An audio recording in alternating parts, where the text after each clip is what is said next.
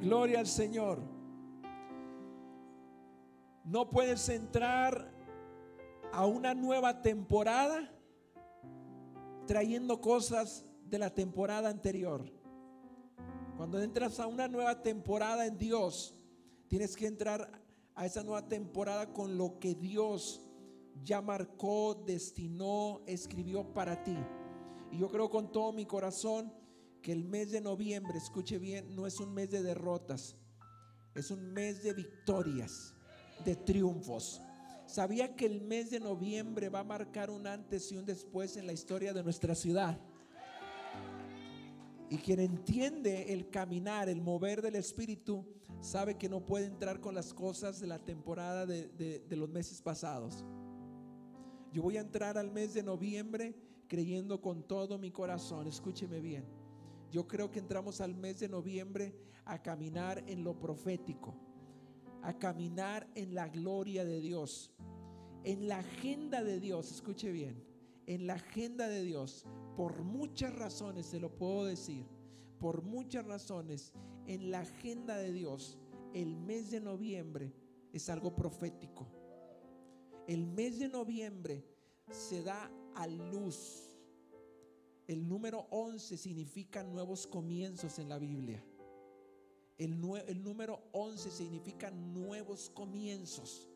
Entonces, el que esté caminando en el mover del Espíritu Santo, el que tenga el discernimiento, tiene que comenzar a las 12 de la noche, hoy, a las 12 de la noche, cuando marque el, el segundo, el minuto número uno del mes de noviembre, decir, Señor, yo estoy listo para lo nuevo tuyo. Yo estoy listo para lo nuevo tuyo. Lo viejo se queda atrás. Yo estoy listo para nuevos contratos en la empresa, para nuevos ascensos, para nuevos ingresos, para nuevas respuestas de parte tuyo. Los no que recibí anteriormente no determinan nada en esta nueva temporada porque Dios lo va a hacer todo nuevo. ¿Quién crea los nuevos comienzos de Dios? ¿Quién cree que lo sobrenatural es algo extraordinario y poderoso? Entonces, si tú no disiernes eso, te vas a quedar en la temporada pasada y solamente vas a ver aquellos que caminamos en lo sobrenatural, vernos avanzar, ascender, crecer, desarrollarnos. Así que no te puedes quedar allá. ¿Cuántos hoy a las 12 de la noche van a estar profetizando y diciendo, Señor, algo nuevo viene para mí? Amén. En el nombre de Jesús.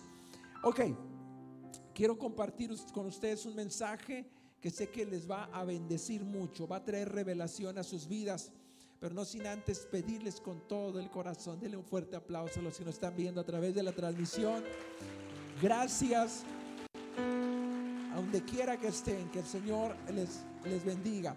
Hoy está con nosotros un matrimonio muy especial de nuestra iglesia, porque ellos no se pierden ni miércoles ni domingos.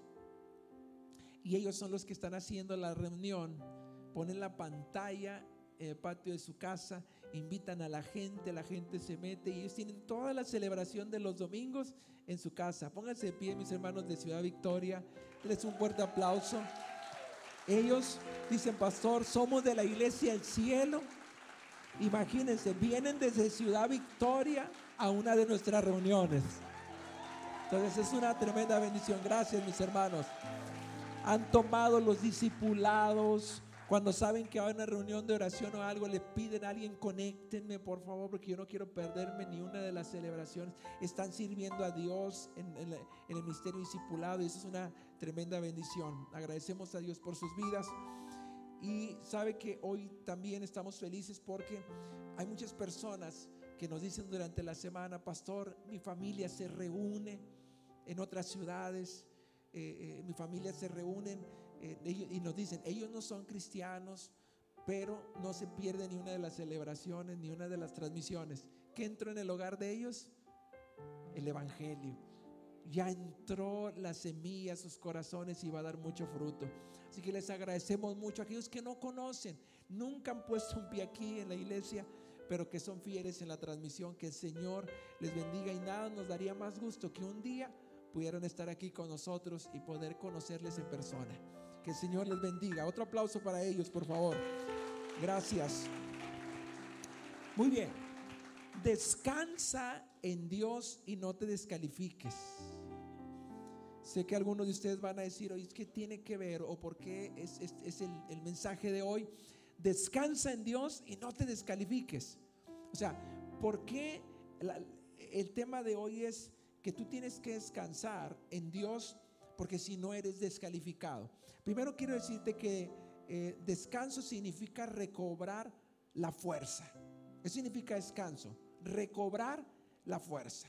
Hay personas que no recobran la fuerza y andan peleando batallas sin recobrar fuerza, sin fortalecerse en Dios. Y la palabra descalificado significa perder la autoridad y la capacidad. O sea, si tú no aprendes a descansar en Dios o no descansas en Dios, no tomas fuerza de Dios, entonces puedes llegar a perder la autoridad y la capacidad que Dios te ha dado. Hay personas que no pierden porque no sean capaces. Hay personas que pierden porque están cansados y no han descansado en Dios para seguir peleando la lucha, la batalla que están enfrentando. Porque les aseguro que todos los que estamos acá enfrentamos batallas diariamente, ¿sí o no? En alguna área de nuestra vida. Y para eso quiero que hoy eh, escuchen lo que dice la palabra de Dios ahí en Génesis capítulo 25, verso del 29 al 34. Dice, cierto día, mientras Jacob preparaba un guiso, ponga atención a los involucrados en esta historia. Cierto día, mientras Jacob preparaba un guiso, Esaú regresó del desierto, cansado y hambriento. ¿Cómo regresó? Levanten la mano los que se ponen de mal humor cuando andan hambrientos, que le hablan mal hasta al mesero, maltratan a la esposa, que traen hambre. Si hay de esos aquí, sea sincera, que dice, sí, pasó yo la verdad, la mera neta del planeta, si yo me desespero si no trago. Vea cómo regresó Esaú. Regresó del desierto cansado y hambriento. Una combinación terrible. Cansado y hambriento. Esaú le dijo a Jacob, dame un poco de ese guiso rojo. Así es que como Esaú obtuvo, dice así es como Esaú obtuvo su nombre de Edom, que significa rojo. Muy bien, respondió Jacob. ¿Qué respondió Jacob? Muy bien. Y ahí va, ese Jacob era exageradamente vivo. Jacob significa tranza. Imagínese usted, alguien transero. O sea, o sea, Jacob era ventajoso. Por eso Dios le cambió el nombre de Jacob a Israel. Entonces Jacob aquí vio una oportunidad que si hay algo que aprenderle al buen Jacob es aprovechar las oportunidades. Y mire lo que hizo Jacob. Dice, está bien, pero dame a cambio, vea lo que le dice, a cambio tus derechos de hijo mayor. dice, dame a cambio tus derechos de hijo mayor. Esto nos tenía una enseñanza increíble, porque Jacob aprovechó que Esaú se encontraba cansado y hambriento para robarle un derecho. Y esto nos trae una revelación a nuestra vida que muchos no es que estén perdiendo una batalla por la circunstancia que están viviendo, sino porque están en una, en una, en una etapa donde hay cansancio y hay una necesidad y se atreven a hacer un canjeo, a vender, a otorgar el derecho de ser hijos el derecho que tienes como hijo de Dios. Dice acá, te lo cambio, pero dame los derechos que tiene el hijo mayor. Dice, mira, Esaú le contesta, me estoy muriendo de hambre, dijo Esaú. Y vea, increíble lo que dice este Esaú. ¿De qué me sirve? ¿De qué qué? Hay personas que dicen, ¿de qué me sirve ir a la iglesia? ¿De qué me sirve orar? ¿De qué me sirve ayunar? Porque dígame sí o no. Usted las veces que se ha quejado es porque está en una etapa de cansancio. ¿Cuántas veces les ha pasado a ustedes que se han quejado de algo y después andan todos arrepentidotes? Y si el Señor, perdóname, no lo quise decir, perdóname, no te quise externar esto, no te quise decir lo otro, pero realmente lo que te llevó ahí no es lo que hay en tu corazón, sino la presión de algo externo te llevó a decir algo que no era agradable delante de Dios. Entonces Esaú dice, ¿de qué me sirve ahora? Ahora, quiero que entiendan algo, porque en la línea profética, en aquellos que creemos en la fe, la fe está, está proyectada para traer el futuro al presente. Eso es la fe. Escúcheme lo que le estoy diciendo.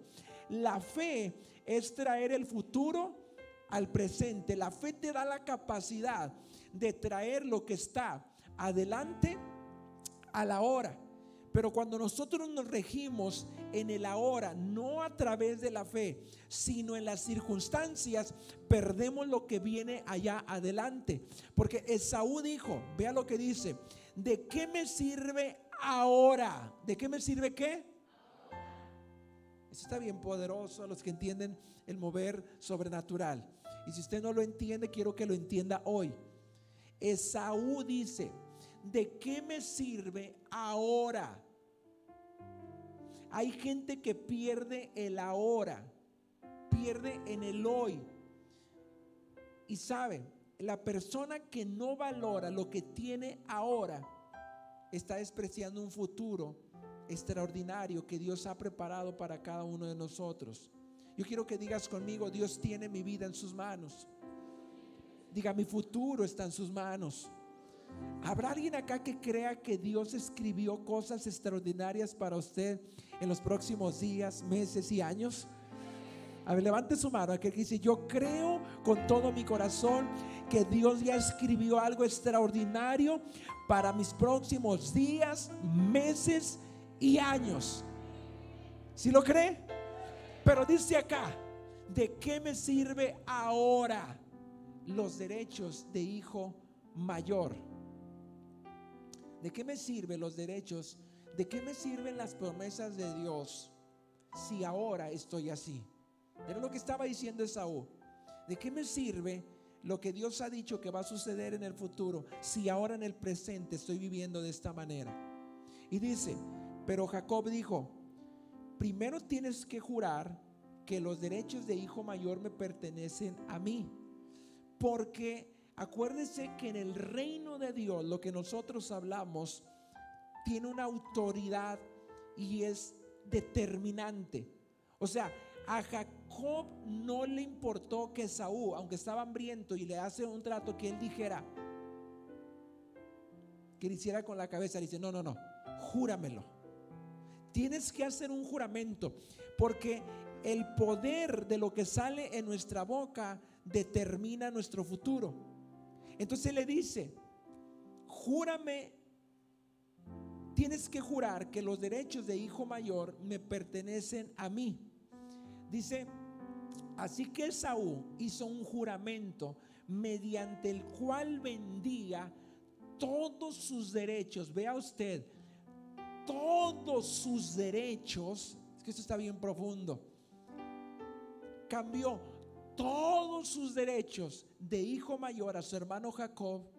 Y dice la palabra, entonces Jacob le dio a Esaú un guiso de lentejas y algo de pan. Diga conmigo, y algo de pan. Cambió el todo por muy poquito. Su vista estaba en el ahora. Sus pensamientos estaban en el ahora. Qué terrible cuando un hijo de Dios abandona la fe por el ahora.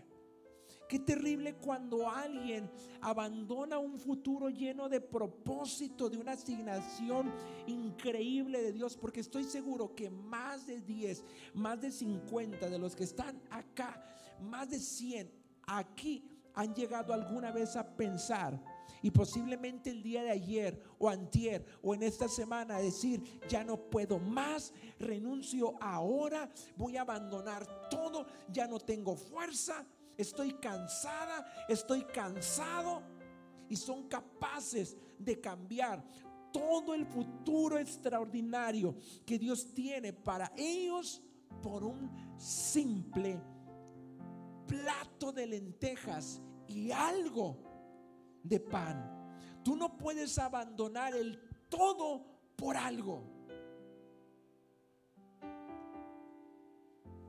Tú no puedes abandonar el todo por algo. Dice la palabra que Saúl comió y luego se levantó y se fue. Así mostró, vea cómo cierra estos versículos.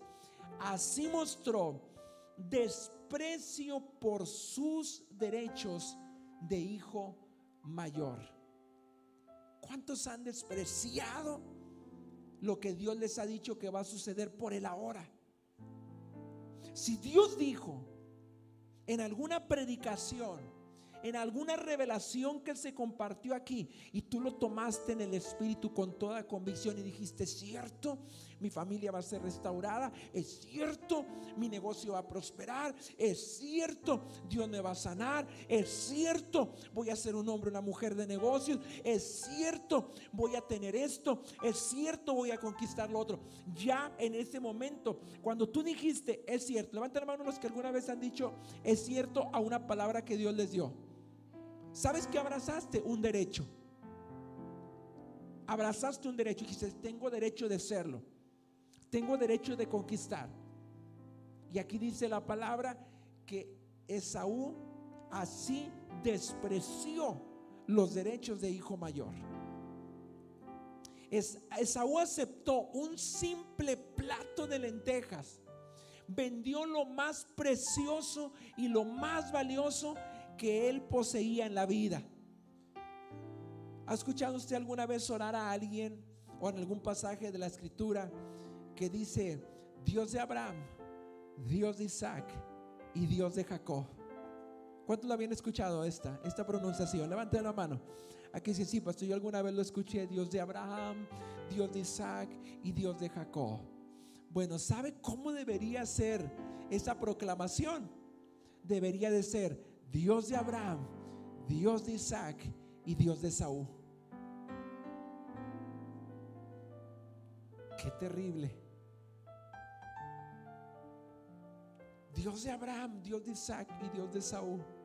Pero Esaú, por un plato de lentejas y algo de pan, se perdió que en la historia se escribiera que él era uno de los patriarcas de donde vendría el Salvador del mundo. Terrible. Él era la línea. ¿Sabías que en la línea de lo profético, en la línea de lo sobrenatural, hay una línea de tiempo, escucha bien, que Dios ha marcado para llegar donde habrá redención, donde habrá un cambio, donde habrá una transformación, donde habrá un tiempo que marcará un antes y un después. De Esaú debería de haber nacido el que marcó un antes y un después en la historia de la humanidad. Pero él lo cambió, lo vendió. Qué terrible esto. Ya no decimos Dios de Abraham, Dios de Isaac, Dios de Esaú. Decimos Dios de Abraham, Dios de Isaac y Dios de Jacob. Tremendo.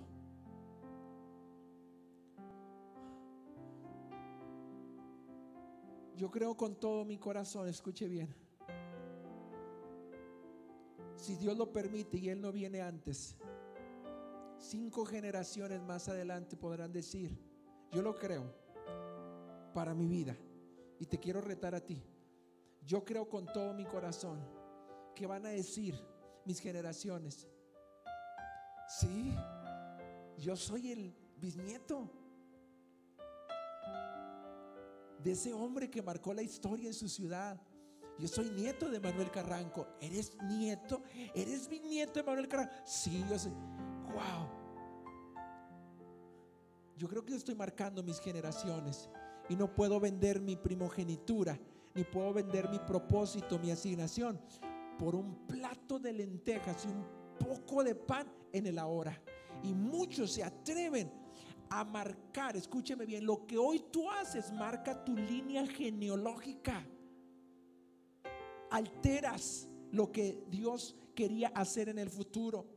¿Cuántos de ustedes creen que se van a, si se habla un día de ti, van a decir, yo agradezco a Dios porque hace años mi bisabuela, mi tatarabuela, mi tatarabuelo hizo esto y por eso hoy nosotros estamos aquí caminando en extrema bendición. Porque alguien se atrevió a no vender ni cambiar el propósito de Dios por una prueba, por una adversidad, por algo que los estaba haciendo dudar. No lo vendas. No lo cambies, no lo hagas.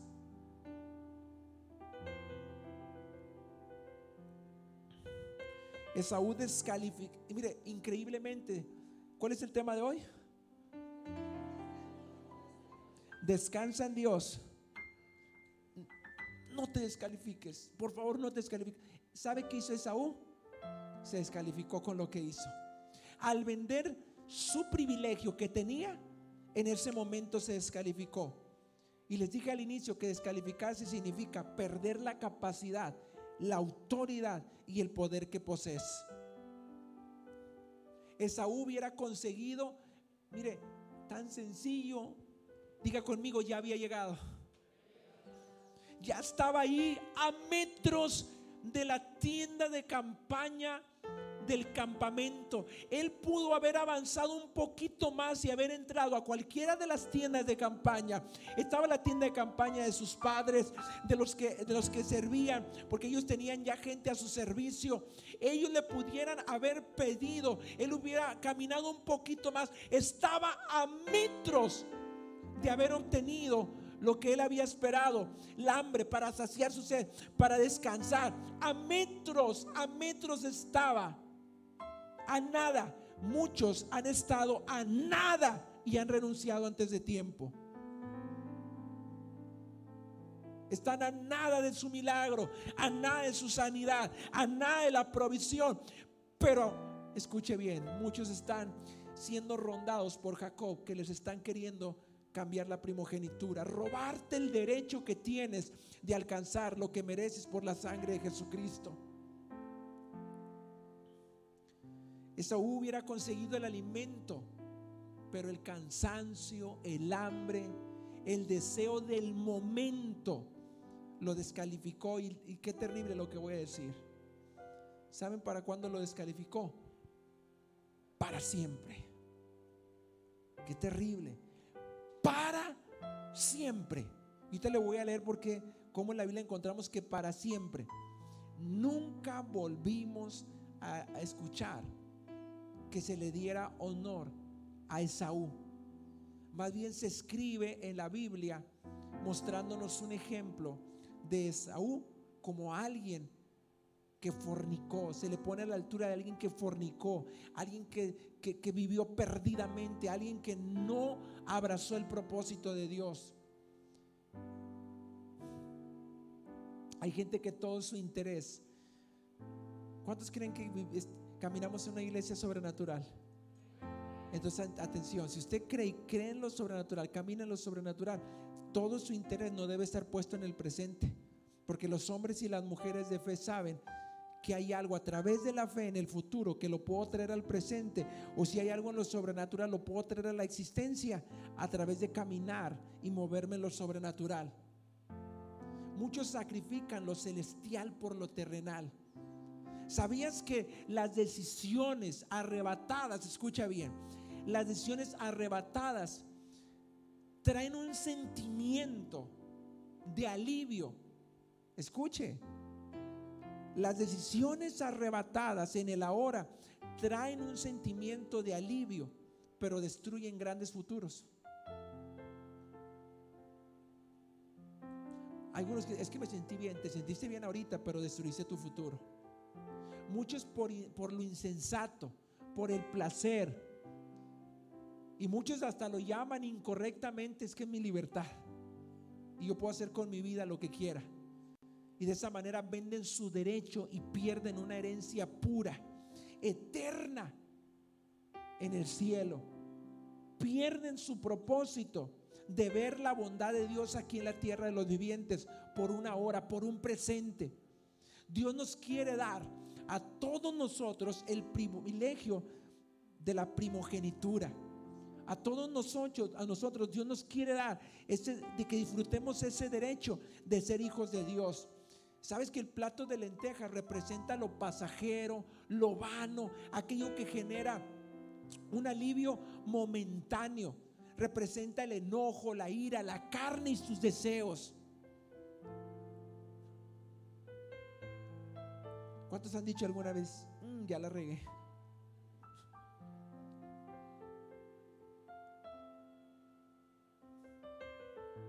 Así de placer, así está el placer momentáneo.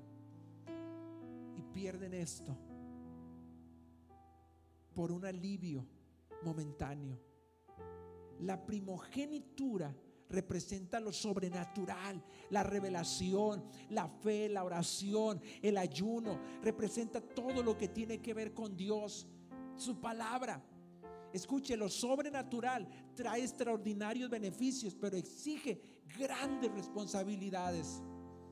Era una responsabilidad de Saúl guardar ese grande privilegio de ser el hermano mayor.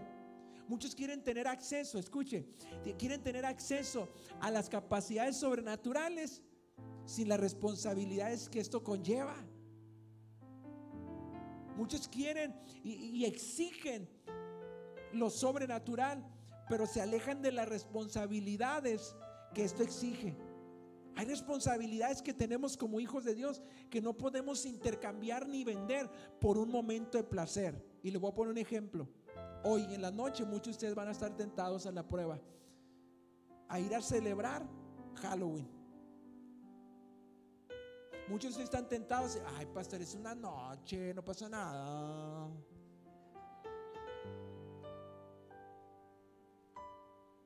Hoy muchos van a a vender. Mucha gente del pueblo de Cristo este día vende su primogenitura, celebrando la muerte, celebrando la oscuridad, celebrando con demonios por solamente un momento de placer, algo momentáneo.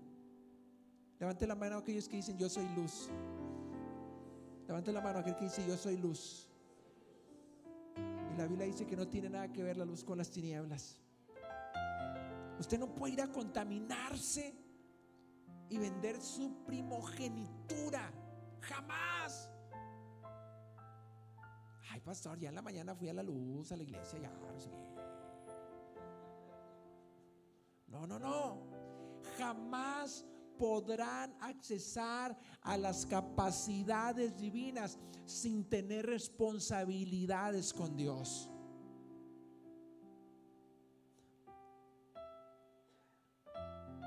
Digan amén. ¿Sabía usted que esto es algo importante, pastor? ¿Y qué significa o qué significaba la primogenitura para Esaú? ¿Sabe qué significaba? La primogenitura en el tiempo de Esaú de los patriarcas significaba que como ser el primogénito tenía el doble de herencia que los demás. ¿Cuántos quieren el doble de la bendición de Dios? No lo vendas por un momento de placer. Muchos quieren tener el doble de los privilegios, pero no la gran responsabilidad que esto conlleva. Muchos quieren tener lo que tiene el que camina en lo sobrenatural, pero no tener las grandes responsabilidades que tiene, que abraza el que tiene el privilegio de caminar en lo sobrenatural. Dios le había entregado muchas cosas a Esaú, pero no fue capaz de ganarse lo que venía adelante. Esaú sacrificó ese día todos los días que venían por delante. Eso está poderoso. Esaú sacrificó ese día todos los días que venían por delante. Muchos sacrifican sus días por delante por, por darle placer a los amigos, por darse placer a sí mismo. Y le voy a decir algo, una noche de sexo ilícito te marca toda la vida. Y echas a perder tu familia, echas a perder tu futuro.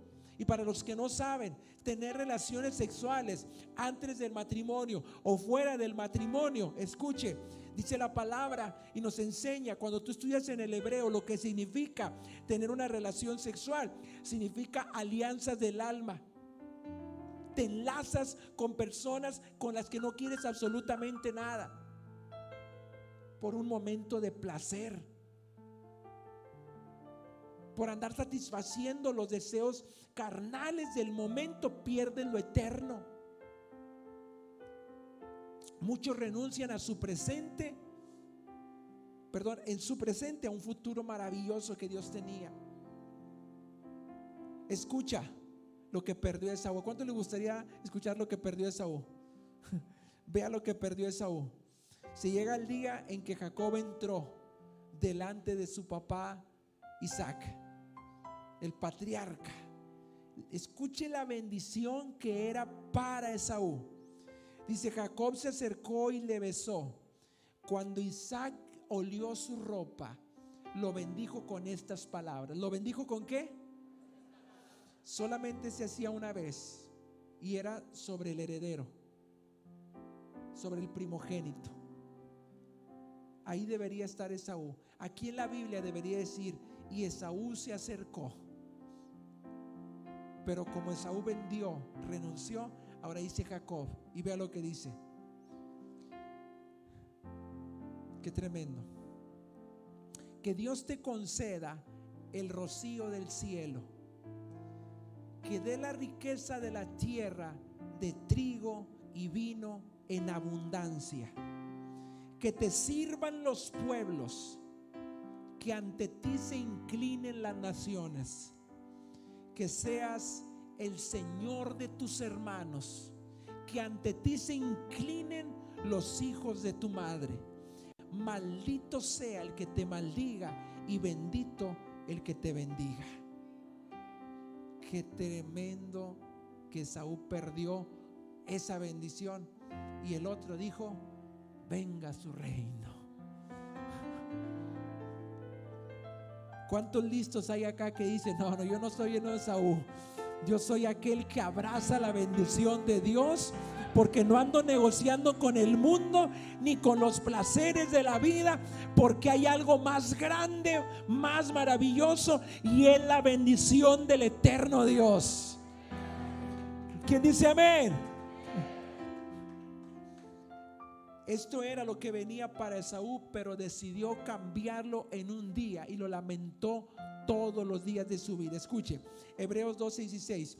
No sea que haya algún fornicario, vea lo que dice, no sea que haya algún fornicario o profano como Esaú. O sea, Esaú con lo que hizo se puso a la altura de un, de un fornicario, de un profano. Dice, como Esaú, que por una sola comida vendió su primogenitura. Porque ya sabes que aún después, deseando heredar la bendición, fue desechado y no hubo oportunidad para el arrepentimiento. Y dice, aunque lo procuró con lágrimas. No pierdas para siempre. No pierdas para siempre lo que Dios determinó en tu vida por un momento vano de placer. No pierdas lo sobrenatural. No pierdas la, la, revelación, no pierdas los milagros, no pierdas lo que Dios tiene para ti por un momento vano de placer.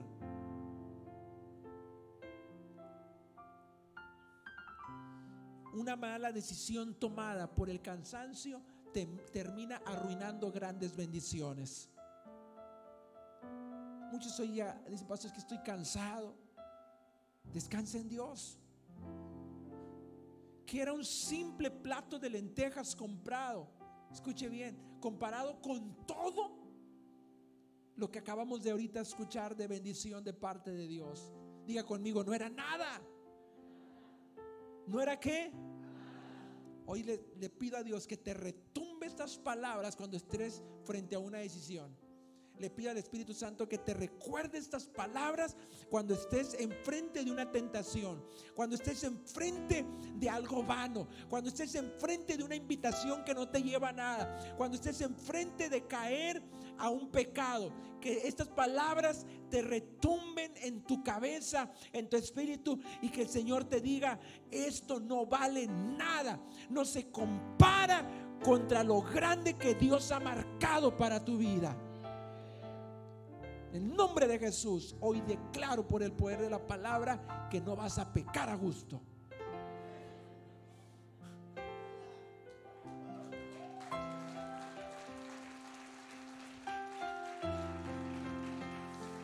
Cuando te inviten, si lo hacen hoy, la cara mía va a estar así. No. No. No. Uy, pastor, yo. Vas a escuchar la voz del Espíritu Santo diciéndote, no vale nada. No se compara no, pierdas tu propósito, tu destino. No pierdas lo grande de Dios. Porque mire, hay gente que se le dan privilegios, pero no se les da responsabilidades y terminan arruinando todo. Estoy seguro que muchos hoy han llegado aquí cansados y el enemigo está atento, anda queriendo quitar primogenituras. Apocalipsis 3:11 dice, he aquí yo vengo pronto.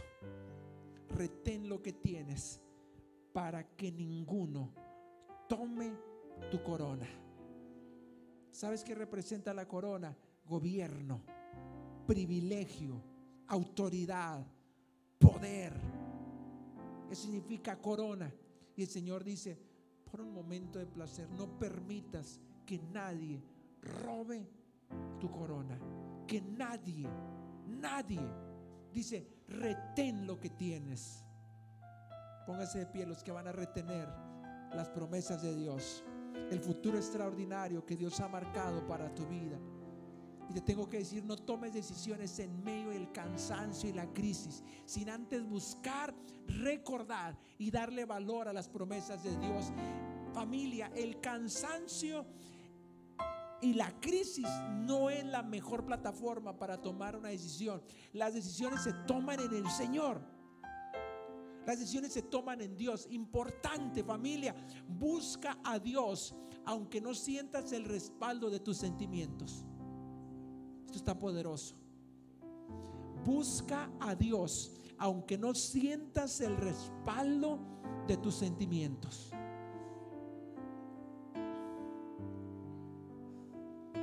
Hay ocasiones que los sentimientos pueden terminar afectando todas las cosas buenas que vienen para ti. Está terrible. Eso le pasó a Esaú. Esaú menospreció lo que Dios le dio. Tú no menosprecies lo que Dios te ha prometido. Dios siempre te va a dar la salida si la buscas. Busca la salida en Cristo, pues Él va a dar, te va a dar la fuerza que necesitas para poder ser un vencedor. El cansancio trae derrota, familia. ¿El cansancio trae qué? Derrota. Quiero que escuches algo y te puse de pie porque vamos a hacer algo en este momento. Escucha. Levante sus manos al cielo.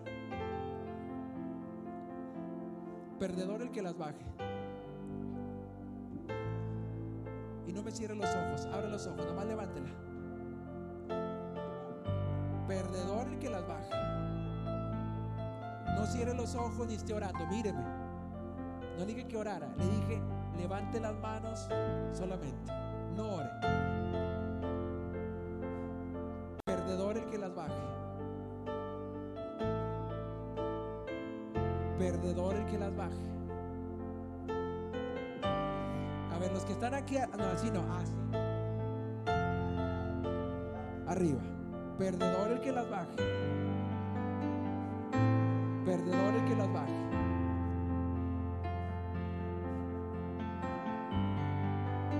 enseñar algo. Así quede con sus manos arriba.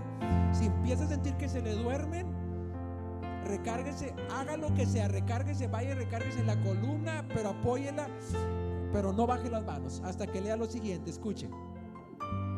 El cansancio puede traer derrotas terribles a tu vida. Atención. Muchos están perdiendo, no porque no sean capaces, sino por no descansar en Dios. Este está poderoso. Muchos hoy están perdiendo batallas, no porque no sean capaces, que Dios no les haya dado la capacidad, es porque están cansados y no han descansado en Dios. En Éxodo 17, 11 a 13, Perdedor el que las baje. Dice, mientras Moisés sostenía en alto la vara en su mano, los israelitas vencían. Mientras Moisés tenía las manos en alto. Pero cuando él bajaba la mano, dominaban los amalecitas. Pronto se le cansaron tanto los brazos que ya no podía sostenerlos en alto. Entonces los bajaba, no los baje, perdedor el que los baje. Los bajaba y el pueblo comenzaba a, perder. Pero dice la palabra, así que Aarón y Ur se dieron cuenta que eso sucedía y le pusieron una piedra a Moisés para que se sentara. Luego separaron a cada lado Moisés y les, a, les estuvieron la mano en alto. Así sus manos se mantuvieron firmes hasta la puesta del sol. Como resultado, Josué aplastó al ejército de Amalek en la batalla. Ponga atención, dos cosas. Perdedor el que las baje. Escuche. Yo sé que muchos están diciendo, a la fregada, pastor. Perdedor el que las baje. Escuche, así estaba el Moisés. Pero dice la palabra que hubo un Aarón y hubo un Ur que le acercaron una piedra. Dice la Biblia que Jesucristo es nuestra roca firme. Eso es algo profético le acercaron una roca y lo sentaron. Hoy te vengo a decir, descansa en la roca firme que es Jesucristo. Pero no bajen las manos. Y si es necesario que se acerque a tu lado un Ur, un Aarón para que te levante la mano. Yo te voy a decir algo. Mi esposa y yo somos ese Aarón, somos ese Ur que ayunamos, que oramos por ti. No estás solo. La ronca firme en tu vida es Cristo. Pero escucha bien, habemos personas que oramos, intercedemos para que tú te mantengas con las manos en alto, porque el que mantiene las manos en alto gana. Y Dios no quiere que pierdas, Dios quiere que ganes. ¿Quién quiere bajar ya las manos? Descanse, bájelas.